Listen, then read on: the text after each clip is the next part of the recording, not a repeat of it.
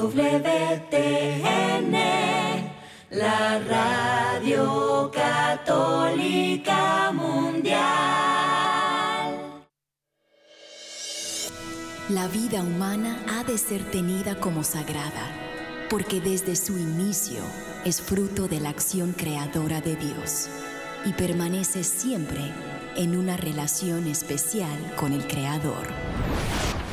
No hay nada que se compare con la defensa de la vida y hoy muchos necesitan de nuestra voz. Aquí comienza Defiende la Vida con Adolfo Castañeda. Hola queridos oyentes de Radio Católica Mundial y amigos del programa Defiende la Vida. Les saludo Adolfo Castañeda, director de Educación de Vida Humana Internacional para darles la bienvenida a su programa Defiende la Vida. Defiende la Vida es un programa que con el favor de Dios se transmite en vivo y en directo todos los martes de 4 a 5 de la tarde, hora de Miami, hora del este de Estados Unidos, a todo el mundo, gracias a las ondas radiales de Radio Católica Mundial. Y hoy, martes 27 de junio de 2023, estamos con todos ustedes para brindarles otro interesante programa acerca de de la defensa de la vida humana y de la familia. Y hoy estamos hablando de la necesidad que hay de defender la dignidad humana ante la ideología transgénero. Esa terrible ideología.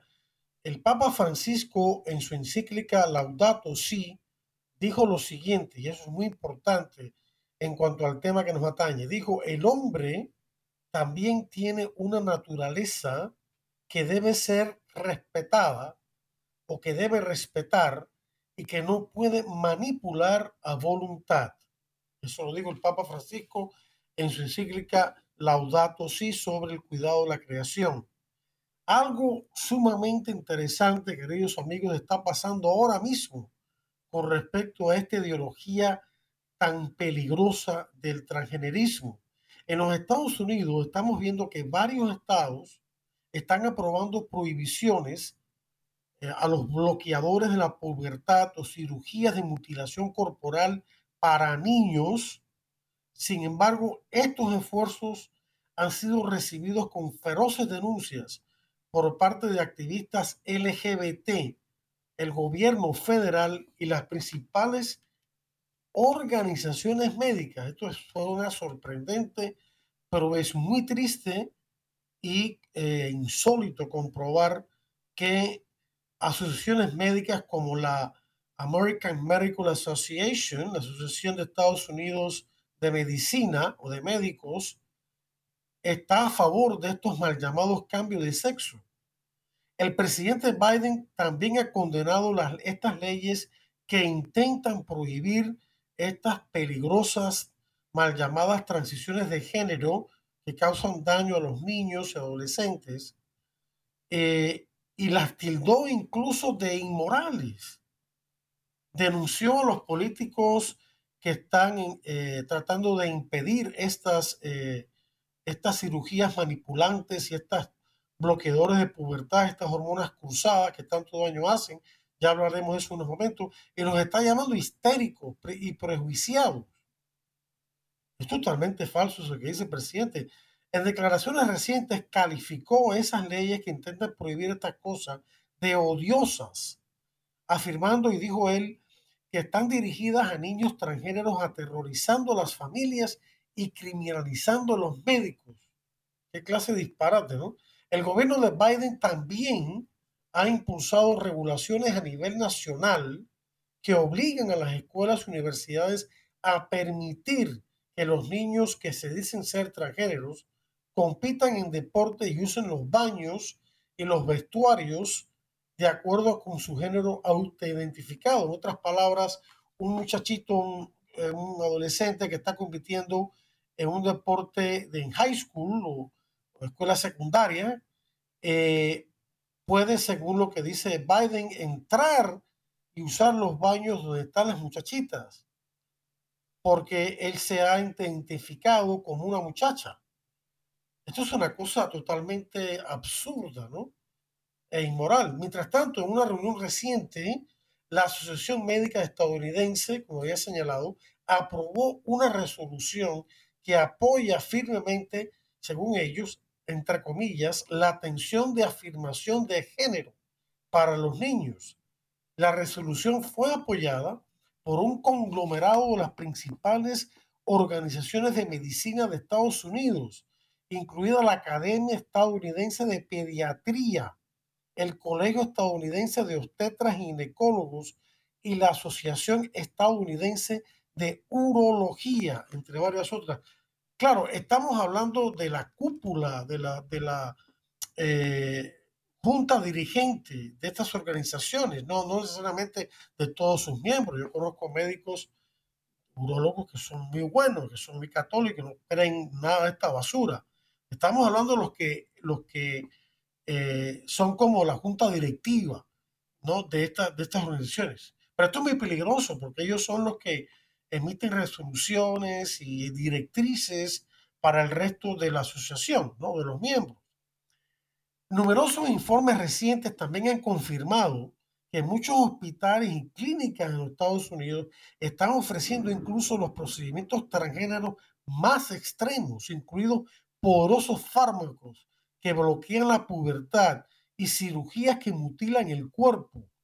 O sea, estamos hablando de castraciones para adolescentes de 13, 14 años y, este, y también de eh, mastectomías, extirpación de los úteros adolescentes, algunos de los cuales solamente tienen 13 años de edad. Sin embargo, hay un, una, una situación interesante que se ha suscitado en Europa. Eh, las cosas allá son, están empezando a ser sorprendentemente diferentes. Hace solo unos días, el Servicio Nacional de Salud del Reino Unido, financiado con fondos públicos, anunció que estaba prohibiendo casi todos los usos de bloqueadores de la pubertad para niños y adolescentes. Esto se produce después de que el Reino Unido anunciara el año pasado que cerraría la clínica Tavistock, plagada de escándalos, que fue durante años la principal clínica transgénero del país. El cierre de esta clínica, Tavistock, se produjo después de la publicación del testimonio de un denunciante, lo que llama en inglés un whistleblower, uno que da el silbatazo, y un informe de la comisión que mostraba que los trabajadores de la clínica recetaban fármacos o cirugías potentes de forma rutinaria después de los exámenes más superficiales de los niños con problemas, problemas de identidad sexual. Ellos le llaman disforia de género, pero nosotros preferimos usar el término más científico de, de desorden de identidad sexual, es decir, cuando el niño o el preadolescente o el adolescente siente en su interior que su identidad sexual, el sexo con el cual él o ella se identifica, es diferente, eh, opuesto que su sexo real biológico. Y a eso se le llama disforia de género. Y o yo creo que, que según médicos que he consultado, que se debe llamar desorden de identidad sexual, es decir, una incongruencia muy marcada entre el sexo que se experimenta interiormente y el sexo real de la persona.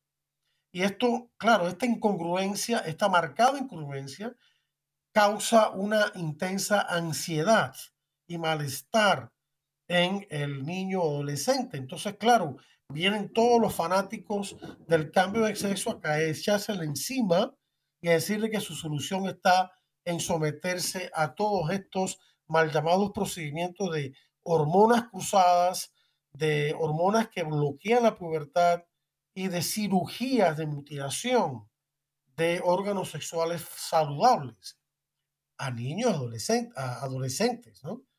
El cambio de perspectiva, en, sin embargo, en, en ciertos países de, la, de Europa comenzó en 2018, cuando se publicó un informe que mostraba que había, nacido, que había habido perdón, un asombroso aumento del 4.000% en niños adolescentes que se identificaban como transgéneros en tan solo unos pocos años, muchos de los cuales buscaban, entre comillas, tratamiento en esa clínica o mal llamada clínica de Tavistock ese informe encendió las principales alarmas. Muchos otros países y estados de Estados Unidos están reportando fenómenos similares. Una encuesta de 2021, por ejemplo, de un distrito escolar, encontró que uno de cada diez adolescentes, eso es bastante, se identificó como diverso en cuanto al género, deberíamos decir en cuanto a su sexo real, Mientras que los activistas LGBT están trabajando horas extra para asegurarse de que nadie pueda cuestionar por qué tantos niños de repente se sienten incómodos con sus cuerpos y los reguladores y políticos europeos, al contrario, se están dando cuenta claramente de que las cosas han ido demasiado lejos y demasiado rápido. Y aquí, quiero añadir una cosa, y es que cuando uno se topa con esta gente, con esta gente que está a favor de toda esta cuestión del LGBT y un montón de siglas más, y que están a favor de estas mal llamadas transiciones de géneros, cuando uno le presenta argumentos científicos, como yo voy a resumir más adelante, que muestran eh, el daño que estas cosas antes causan de por vida a niños, adolescentes y jóvenes y ya personas adultas también.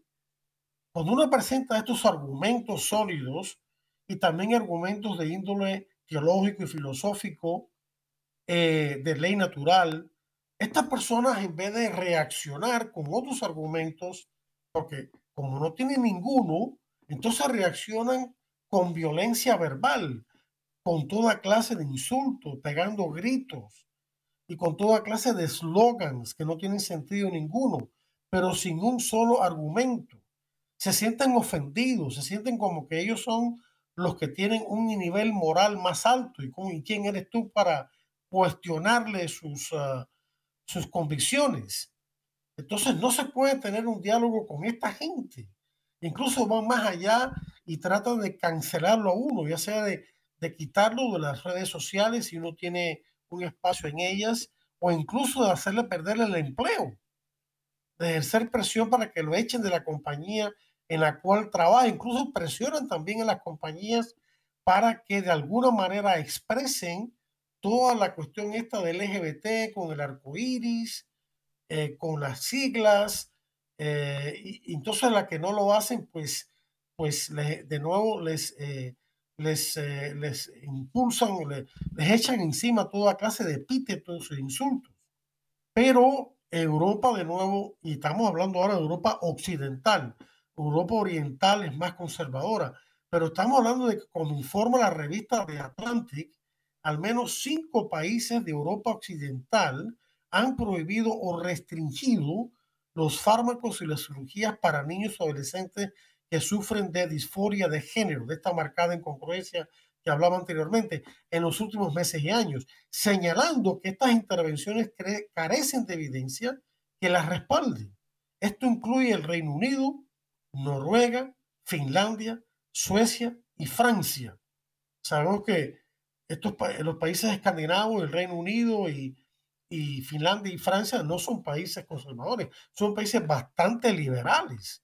Francia es un país bastante pro aborto, desgraciadamente, igual que el Reino Unido, igual que Noruega. Francia prohíbe incluso, el, el, el, gobierno tiene mucha, mucho poderío, eh, llega incluso hasta ciertas instancias de dictadura, porque prohíbe, prohíbe que los providas tengan páginas web en defensa de la vida. Noruega también en años anteriores, hace como una década, eh, quiso eh, retirarle su ayuda a Nicaragua cuando estaba sufriendo los embates, de los, los, efectos del huracán Mitch, si, si Nicaragua no aprobaba el aborto. O sea, de esta calaña son estos, y el Reino Unido ni se diga, mete en la cárcel eh, o arresta a personas que rezan en silencio a una distancia bastante relativamente grande de centros de aborto, simplemente por rezar en silencio. O sea que son países cuyos gobiernos son bastante, eh, bastante autoritarios, por no decir dictatoriales, en cuanto a toda esta y sin embargo se han dado cuenta, no les ha quedado más remedio que admitir que estas transiciones de género causan un daño tremendo y que la manera de ayudar a estos niños que sufren de disforia de género o de desorden de identidad sexual, el tratamiento debe ser otro. Debe ser un tratamiento psicológico. Esto es una enfermedad mental. Y con esto no quiero de ninguna manera sonar que estoy insultando a la gente. Lo digo con, toda, con todo respeto y con toda preocupación por estos niños que deben ser ayudados. Volviendo a lo de, lo de Europa, la decisión del Reino Unido que se produjo después de que el Instituto Nacional para la Excelencia en Salud y, Atención de ese país, que se escribe NICE por sus siglas en inglés, realizaron análisis de los diversos mal llamados tratamientos que se ofrecen a los niños para la disforia de género. Descubrieron que la evidencia en apoyo de estas intervenciones tenía una certeza muy baja. Un comité sueco, que se reunió para responder la misma pregunta, concluyó lo siguiente y citamos textualmente. La base científica identificada con respecto al tratamiento hormonal de niños y adolescentes con disforia de género es limitada y no es posible sacar ninguna conclusión con una confiabilidad moderada o alta. Para la mayoría de los resultados examinados en este informe, la evidencia es insuficiente y no se pueden sacar conclusiones. Final de la cita. Es una manera muy diplomática de decir que la ciencia está demostrando que estas cosas no sirven o que la evidencia en apoyo a estas mal llamadas transiciones de género es totalmente insuficiente. No se puede eh, uno confiar en esas, en esas evidencias porque en realidad no existen. Como explica Leor Sapir en City Journal, otra publicación, el enfoque que gana ventaja en Europa está muy lejos de la práctica dominante de solo afirmación en Estados Unidos. En efecto, dice Sapir sobre el enfoque estadounidense, una vez que un niño declara que es trans, el papel de los médicos es afirmar, en Estados Unidos, no en Europa, afirmar médicamente esa declaración, como si el niño tuviera pleno pleno conocimiento y plena madurez para tomar una decisión informada. Los padres, sigue diciendo este periodista, los padres deben, deben dar su consentimiento para los tratamientos o quitarse de en medio. Eso ocurre en algunos estados de Estados Unidos. Los profesionales de la salud mental están allí solo para ayudar al niño a lidiar con el estrés que proviene de estar en una supuesta minoría sexual. Final de la cita. Sin embargo, lo que muestra el cambio de dirección europeo, impulsado por análisis rigurosos realizados en la totalidad de la bibliografía científica disponible sobre este tema, es que las afirmaciones de activistas y asociaciones médicas estadounidenses de que varias intervenciones radicales son seguras y eficaces, entre comillas, son tonterías políticamente motivadas y nada más que eso, pura necedad y necedad peligrosa. Gracias a Dios, los obispos han votado para fortalecer las regulaciones que impiden que se lleven a cabo estas peligrosísimas eh, mal llamados cambios de sexo. Pero antes de eso, quiero, como había prometido, dar un resumen muy rápido.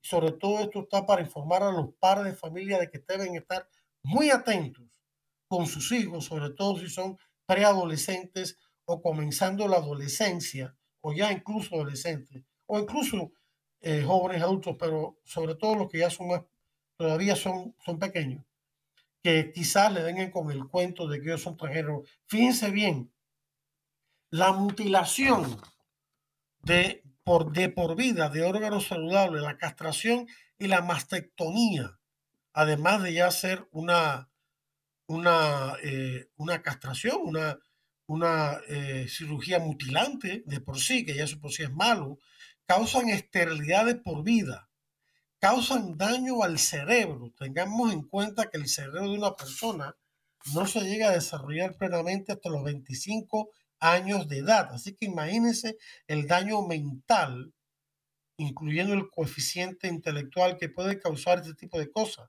en los niños.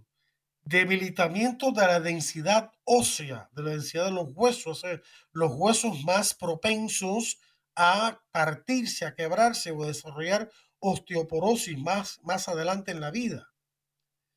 Graves riesgos para la salud de los varones debido al estrógeno.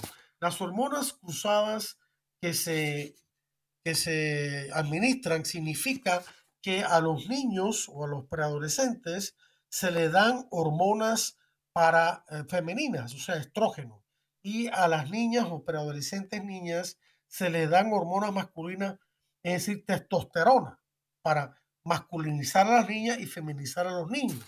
En el caso de los, de los varones, debido al estrógeno, pueden subir, sufrir de trombosis, que es propio de las mujeres, eh, enfermedad cardiovascular, aumento de lípidos, es decir, del colesterol y los triglicéridos, que tiene que ver con el azúcar, hipertensión, diabetes, cáncer de mama en niños, enfermedad de la vesícula biliar, entre otras. En el caso de los graves riesgos para la salud debido a la testosterona, tenemos también aumento de los lípidos, enfermedad del hígado, exceso de células rojas, aumento de la apnea del sueño, que es cuando la persona mientras duerme deja de respirar por, por minutos, ¿no? Y eso, por supuesto, a la larga causa daño en el cerebro y también en el corazón. Resistencia a la insulina, prediabetes, efectos desconocidos en los tejidos mamarios, ováricos y uterinos. En cuanto a los daños psicológicos, tenemos que al principio la persona experimenta un cierto alivio de su ansiedad producto de su disforia de género, pero luego al cabo del tiempo se arrepiente, se da cuenta del error que ha cometido y empieza a sentir lo que naturalmente debe sentir que ha cometido un error contra su naturaleza.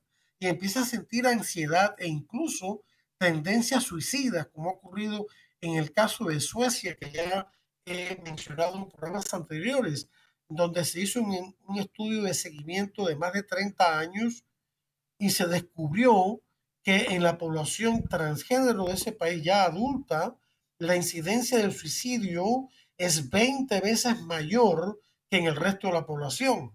O sea, aquí hay solamente algunos de los muchos daños que causa toda esta barbaridad de las mal llamadas transiciones de género, pero que estas organizaciones médicas corruptas están realizando para ganar dinero, para ganar dinero y granjearse la aceptación de esta minoría vociferante, pero muy poderosa políticamente y económicamente de los LGBT. Pero vamos al tema que estábamos por, por abordar, que era que los obispos de Estados Unidos, gracias a Dios, han votado para fortalecer sus regulaciones en sus publicaciones en contra de este tipo de cosas. La Iglesia Católica ha sido durante mucho tiempo una de las principales organizaciones que ha dado la voz de alarma sobre el rápido avance de la ideología transgénero que claramente viola los principios más básicos, no solamente de la salud, sino de una antropología sólida, es decir, de una visión correcta de la persona humana. Tengo que decir algo importante aquí. La Iglesia Católica, y esto es un dato puramente sociológico, no de fe, la Iglesia Católica como organización en el mundo es la organización que más servicios de salud presta en todo el mundo. La Iglesia Católica es el principal proveedor de servicios de salud en el mundo, el más grande, porque la Iglesia Católica llega con sus médicos, misioneros, etcétera, a lugares recónditos donde no se atreven a ir otras personas. ¿Por qué? Porque lo hacen por vocación. La Iglesia Católica fue la que empezó los hospitales. La Iglesia Católica fue la que empezó la ciencia médica. Vamos a hablar en plata, ¿no? Entonces la Iglesia Católica sí le interesa mucho, por supuesto, de, por defender lo que es la verdadera salud, ya que, por ejemplo, en Estados Unidos, por lo menos uno de cada cinco o seis personas es atendido, atendida en términos de salud en una institución que pertenece a la Iglesia Católica y que debe regirse por los principios católicos, que en realidad son principios de ley natural que obliguen a todas personas, sean creyentes o no. Bueno, las afirmaciones radicales, inhumanas y sin evidencia de los activistas transgéneros radicales simplemente no resisten al escrutinio de la rica sabiduría acumulada de la Iglesia sobre la cuestión de la naturaleza humana y el género, o mejor dicho, el sexo masculino o femenino. La sabiduría de Cristo, queridos amigos, nada se puede comparar a esa sabiduría. Ninguna sabiduría humana, por muy eh, conocida que sea, por mucho prestigio, vamos a decirlo así, que tenga, se puede acercar ni de cerca a la sabiduría de Cristo, que es una sabiduría no solamente para las cosas divinas de la salvación, sino que también repercute en todo ámbito importante de la existencia humana, individual o socialmente considerada, ya sea este ámbito la salud, el campo de la salud, el campo de la sexualidad, el campo de la política, sí, el campo de la política también, el campo de la economía, el campo de lo social, etcétera, etcétera, etcétera. En todos esos campos de la existencia humana, el campo de la familia, de la sexualidad, hay una dimensión moral que la Iglesia Católica con su sabiduría de Cristo debe abordar y que tiene todo el derecho del mundo y todo el deber dado por Cristo de hacerlo, porque la obediencia a la ley natural, cuya esencia está en los diez mandamientos, también es necesaria para la salvación.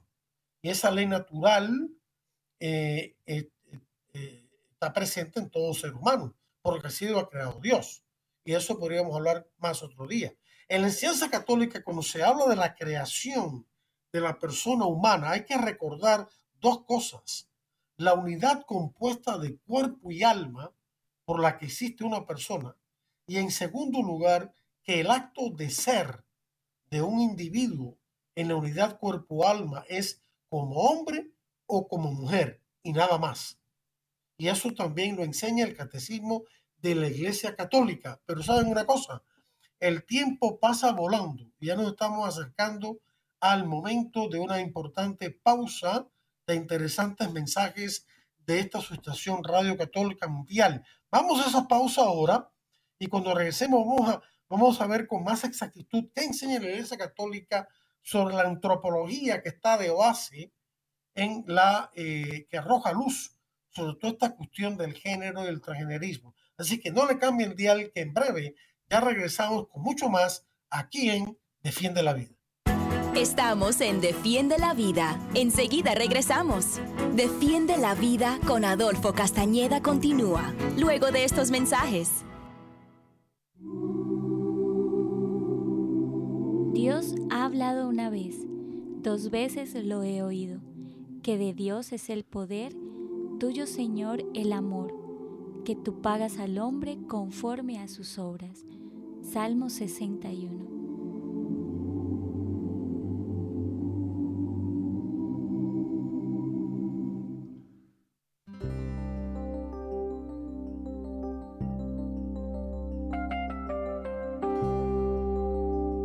Que Dios, de quien viene la constancia y el ánimo, les conceda tener los unos para con los otros los sentimientos del propio Cristo Jesús y que puedan unánimemente dar gloria a Dios Padre de Cristo Jesús, nuestro Señor.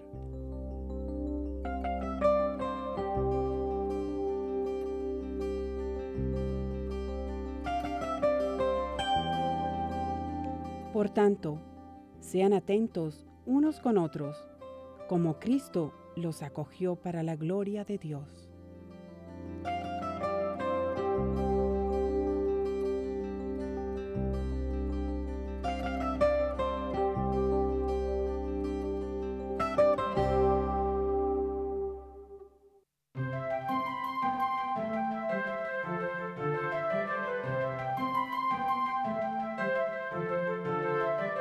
Dice Jesús, todo el que pide, recibe.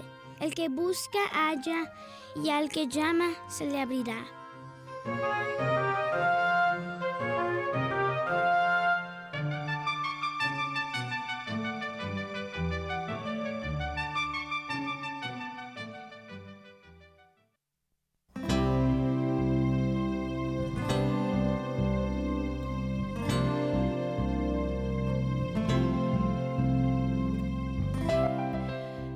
Gracias, Señor, gracias. Gracias por todos los regalos que hoy me has ofrecido. Gracias por todo lo que he visto, oído y recibido. Gracias, Señor, gracias. Gracias por la vida. Gracias por la gracia. Gracias por estar conmigo, Señor. Gracias por escucharme y por tomarme en serio. Gracias por recibir en tus manos este paquete de mis dones para ofrecerlo al Padre. Gracias, Señor. Gracias. Amén.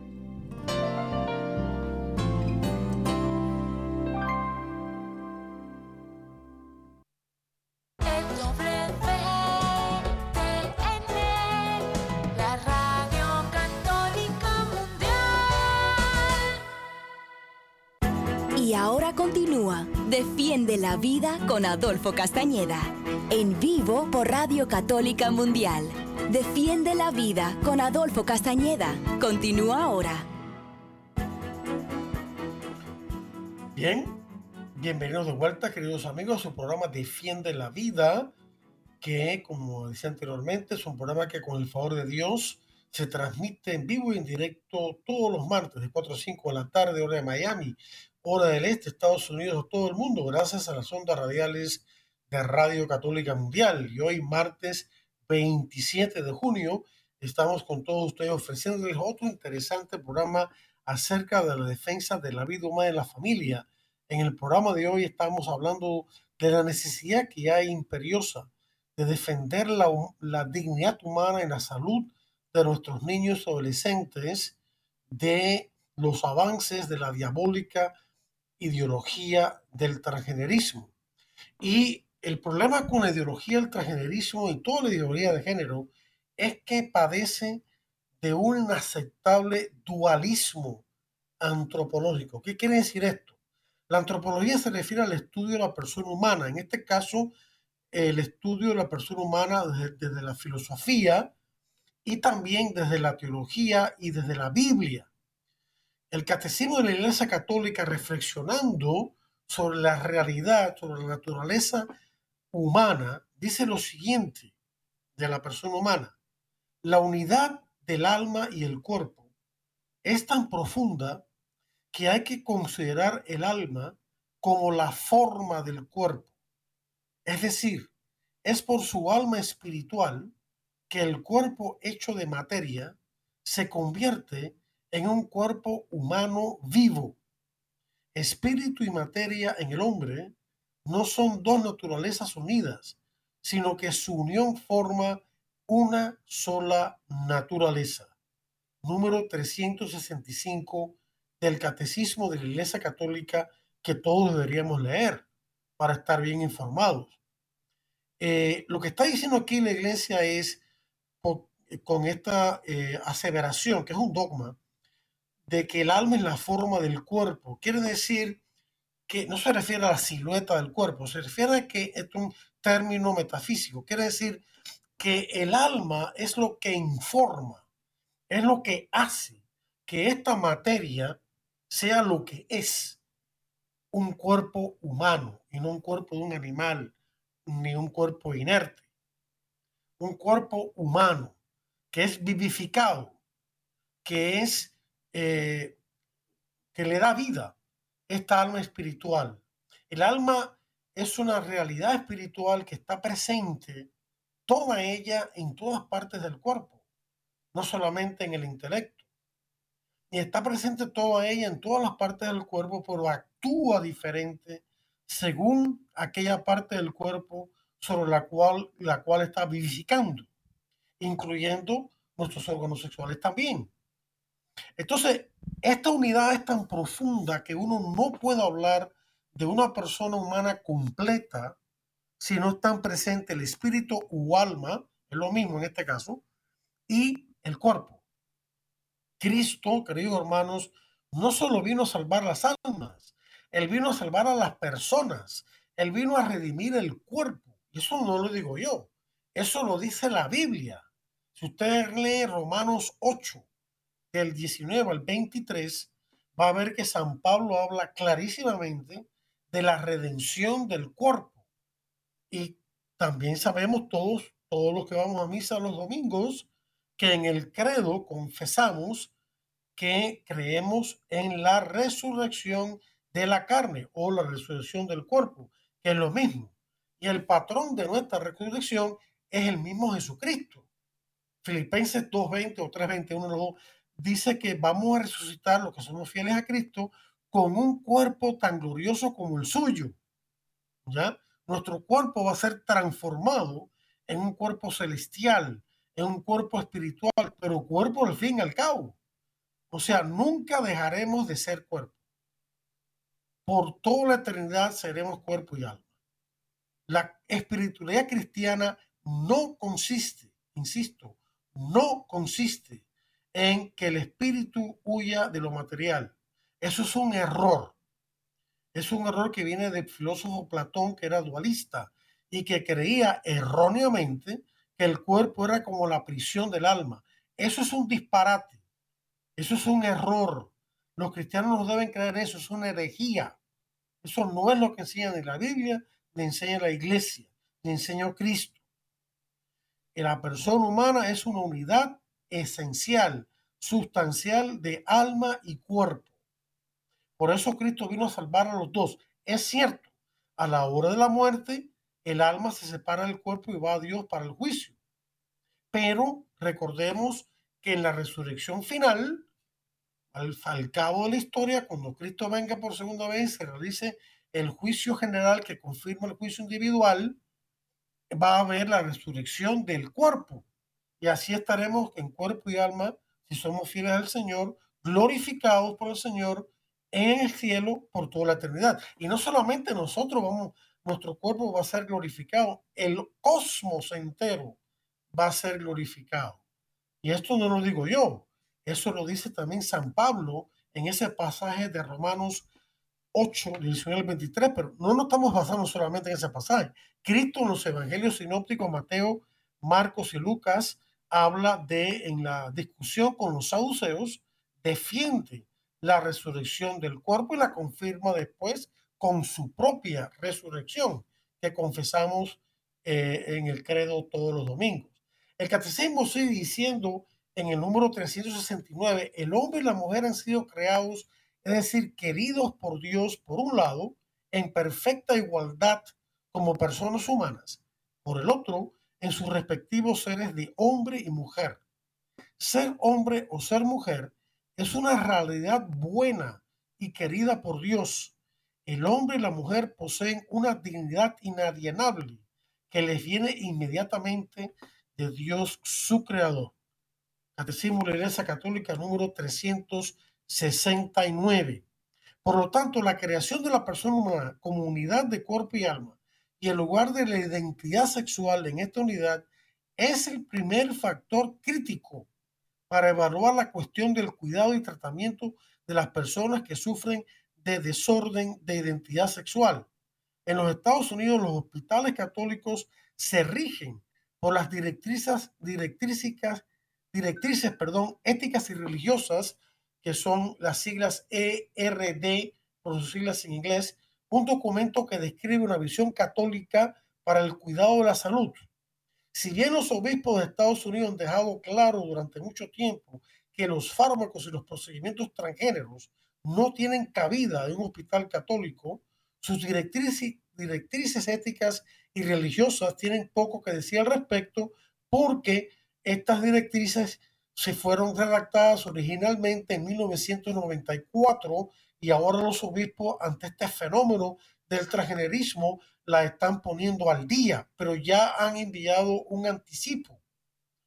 Eh, el obispo Daniel Flores de Brownsville, Texas, que es el presidente del Comité de Doctrina de, eh, de la Conferencia Episcopal de Estados Unidos, dijo que en ese momento no se prohibió en 1994 que podría ser necesario incluir una guía específica sobre modificaciones radicales al cuerpo humano, como los que se defienden ampliamente en la práctica hoy en día para el tratamiento de quienes sufren de disforia de género.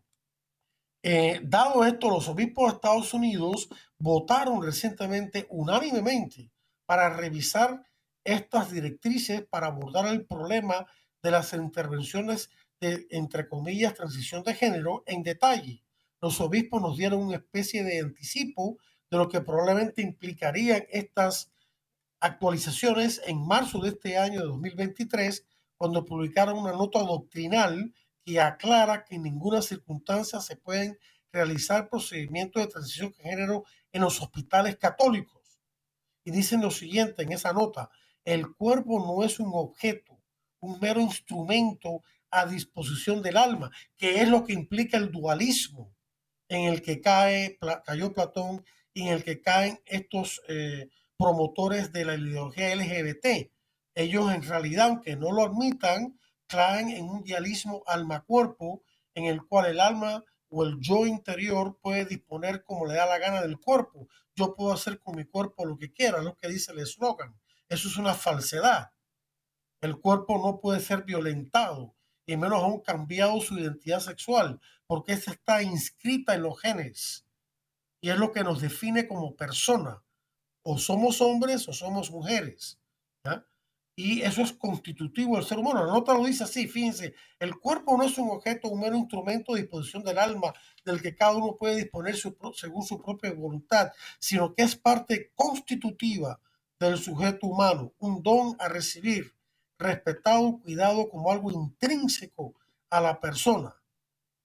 A medida que se expande el rango de lo que podemos hacer, debemos preguntarnos qué debemos o no debemos hacer un criterio indispensable para tomar tales determinaciones es el orden fundamental del mundo creado.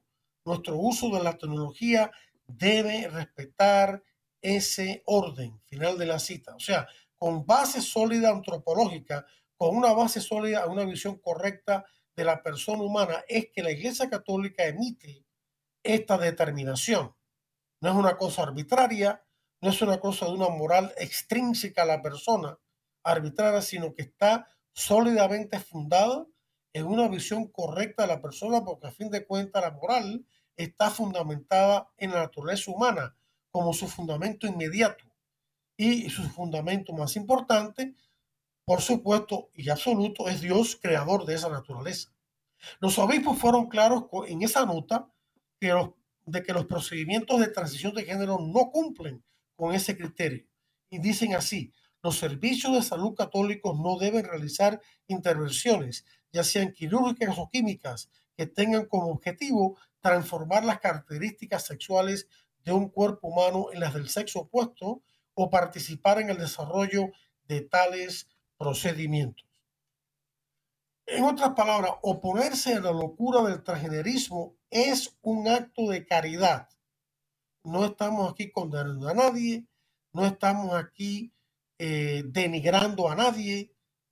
Al contrario, decimos todo esto con una enorme compasión y profunda tristeza por, eh, por la situación tan horrible que están viviendo tantos jovencitos hoy en día a manos de estos descarados adultos que utilizando erróneamente la ciencia, en vez de utilizarla por su fin para el cual fue creada, que es para el bien integral del ser humano y de todos los seres humanos, la utilizan para sus propios intereses eh, egoístas, monetarios, políticos, de poder, etcétera, ideológicos.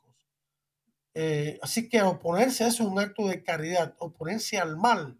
Entonces esta, esta gente tiene la cara dura de acusar a la iglesia de que siempre dice no. Caramba, si todo lo que usted promueve es una porquería, entonces, ¿qué culpa tengo yo de decirle no a todo lo que usted propone? Si no sirve para nada y causa daño, tengo que decirle que no. El culpable de no es usted, no, no nosotros. Los activistas LGBT se dedican a lloriquear, fingidamente, claro, y a afirmar rutinariamente que los fármacos y los procedimientos transgéneros están basados en la evidencia y son perfectamente seguros.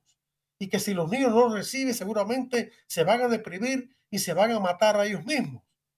Pero eso es falso, eso es una manipulación. Es alentador que cada vez más personas, incluidas algunas que se consideran liberales, se den cuenta del hecho de que la afirmación de que los fármacos que interfieren con alguna de las funciones biológicas más profundas del cuerpo humano son seguras es completamente absurda. Luego, por supuesto, está la locura diabólica de estirpar partes sanas del cuerpo que desempeñan un papel clave en una vida normal y saludable.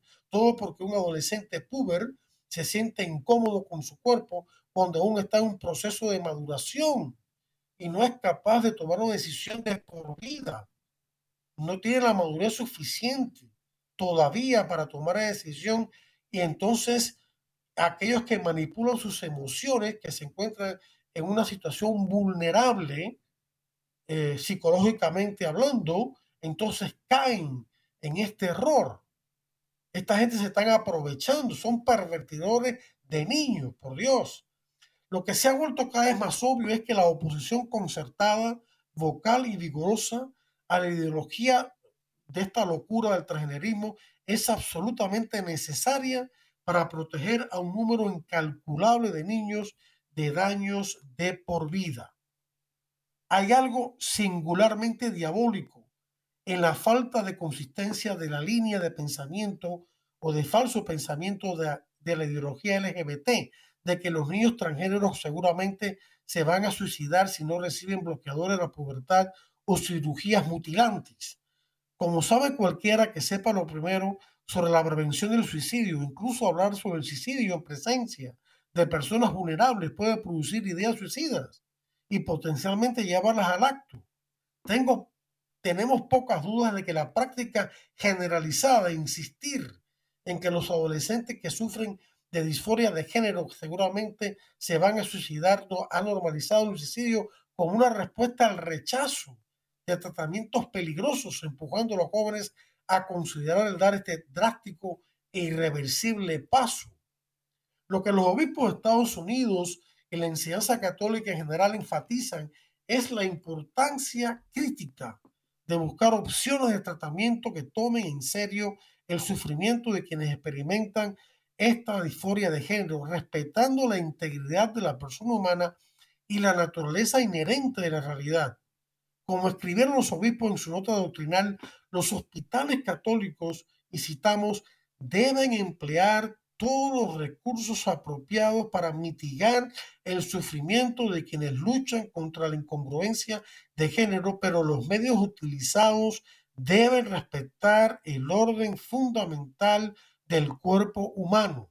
Solo mediante el uso de medios moralmente apropiados, tratamiento mental, los proveedores de atención médica muestran pleno respeto por la dignidad de cada persona humana. Final de la cita. Lo que se ha vuelto obvio en este punto es que para los activistas LGBT radicales, los llamados niños trans son simplemente peones o conejillos de indias en su esfuerzo por cambiar la sociedad para que se ajuste a su visión perversa. Las mejores investigaciones han demostrado consistentemente que la gran mayoría de los niños que sufren de disforia de género superarán su disforia si se les deja tranquilos. Es debido a esta investigación que el médico e investigador de renombre mundial Kenneth Zucker ha apostado su carrera al hablar en apoyo de un enfoque de esperar y ver cuando un niño sufre transgenerismo. Esperar tranquilo y ver y apoyarlo en su eh, correcto eh, sexo, su sexo verdadero, real quise decir, y que pase este tiempo, acompañarlo para que pase satisfactoriamente este tiempo difícil de estos, esta minoría de niños que sufren este problema y logre entonces eh, hacer las paces con su sexo real. Claramente este tema, queridos hermanos, eh, eh, en este tema queremos decirle, el mundo nuevamente necesita la sabiduría acumulada, profundamente pensada y divinamente inspirada de la Iglesia Católica. Gracias a Dios que los obispos de los Estados Unidos están hablando sobre este tema tan crítico. Vamos a orar, queridos hermanos, para que los católicos y las personas de buena voluntad se unan, para que todos juntos nos opongamos a estas fuerzas que se aprovechan de nuestros niños, de nuestros adolescentes, de nuestros jóvenes. La Iglesia Católica, queridos hermanos, acabemos de convencernos de esto. Tiene una doctrina bien pensada no solamente basada en la Sagrada Escritura y en la Sagrada Tradición, sino también en la sana filosofía, en una correcta antropología o visión de la persona humana y también en una correcta visión de la ciencia. La iglesia no se opone a la ciencia, al contrario, la iglesia siempre ha sido colaboradora de ciencia y de ciencia correctamente llevada, porque una ciencia, una tecnología médica incorrectamente llevada puede hacer mucho daño. Y ahí el aborto, y ahí la anticoncepción, sobre todo la, la hormonal, que puede ser abortiva y muy dañina para la mujer. Es ahí la fecundación in vitro que destruye embriones humanos. Y si nos vamos del campo de la medicina estrictamente hablando y nos vamos a otro campo, es ahí la bomba atómica. La energía atómica es muy buena, pero si es usada para eh, construir bombas atómicas es muy mala. O sea que depende del uso que le demos. Y el uso que le demos para que sea bueno tiene que estar en función del bien integral de la persona humana en su cuerpo y en su alma y de todas las personas humanas. Eso es lo que Dios quiere. Esa es la voluntad de Dios. Cuando recemos hoy el Padre Nuestro y recemos la parte que dice, venga a, eh, venga a nosotros tu reino, hágase tu voluntad en la tierra como en el cielo. Este hágase tu voluntad en la tierra como en el cielo complementa el que venga tu reino, porque el reino consiste de Dios precisamente en que se haga su voluntad en la tierra como ya se está haciendo en el cielo, donde ya está plenamente el reino de Dios. El reino de Dios es otra cosa que el señorío de Dios sobre los corazones y las vidas de aquellos que los aceptamos. Y ese reino consiste en el amor, pero el amor consiste en la obediencia a los mandamientos, porque los mandamientos nos indican en qué consiste el amor, las características propias del verdadero amor, sino estamos hablando de un amor que sin contenido, un amor totalmente vacío de sentido, un amor que no existe. Entonces nos dice la Biblia claramente, sobre todo en la primera carta de Juan, los discursos de Cristo, que el amor consiste en la obediencia a los mandamientos de Dios y que Él mismo, Cristo, ha obedecido los mandamientos de su Padre.